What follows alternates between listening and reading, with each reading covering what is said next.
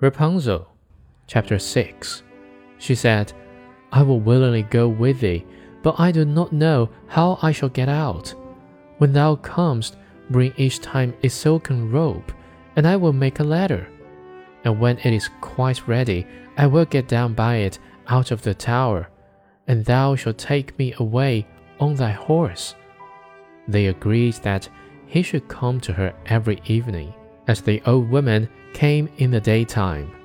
So the witch knew nothing of all this until once Rapunzel said to her unwittingly, Mother Gothel, how is it that you climb up here so slowly, and the king's son is with me in a moment?